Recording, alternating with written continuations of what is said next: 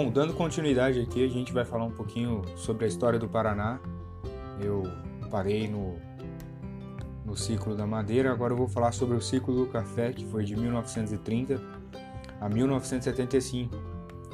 Bom, depois de dominar o Vale do Paraíba, o café passou ao Paraná, encontrando aí as melhores terras do mundo para o plantio, nas famosas terras roxas do norte do Paraná. O rendimento, cafe... o rendimento cafezal atingiu o mais elevado índice do mundo. Em meados do século XIX, quando se começou a plantar café em algumas colônias fundadas por iniciativa ou com apoio do governo imperial, a orla da Grande Floresta desabitava que ocupava a região do norte do estado. Em 1875 já se plantava café, de ótima qualidade, na colônia militar de, de Jataí. Na colônia militar de Jataí. O tenente Antônio Vasconcelos, comandante da colônia, da colônia, em seu relatório de 1886, afirmou que, no futuro, as terras da região não teriam competidores para a produção de café.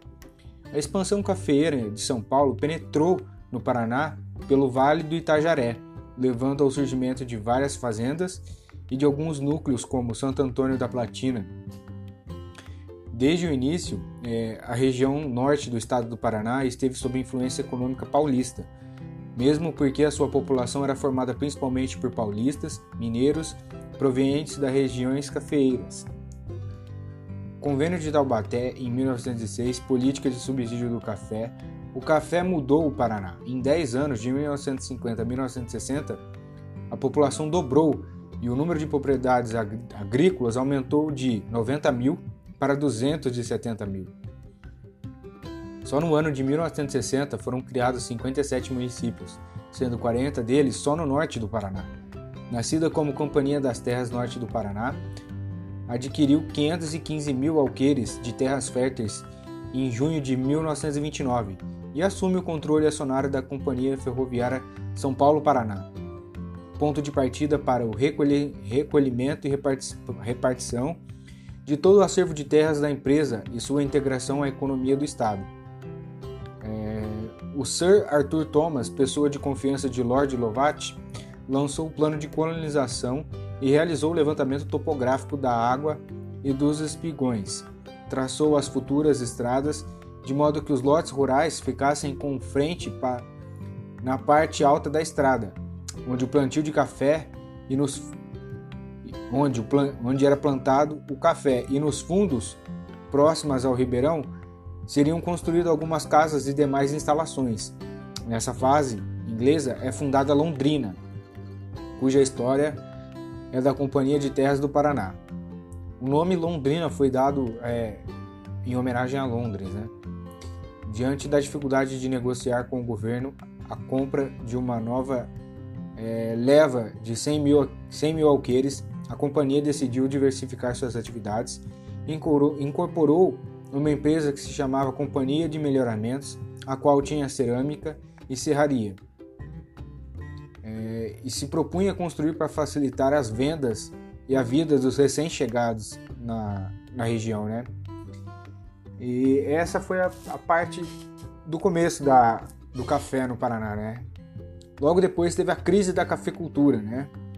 Ligado às políticas de desestimular a continuidade cafe, considerando sua itinerância como aconteceu no Vale do Paraíba no Tietê, ou seja, por causa da crise de 29, é, por causa da crise, não, não, vendia mais café, né? Então, Vale do Paraíba quebrou, Vale do Tietê também quebrou, e agora depois de um tempo o Paraná começa a quebrar também. O problema da superprodução e a saturação do mercado internacional de café exigem dos produtores governamentais políticas visando reduzir as sacas pelos programas de erradicação dos pés de café, ou seja, para, tem que parar de produzir café.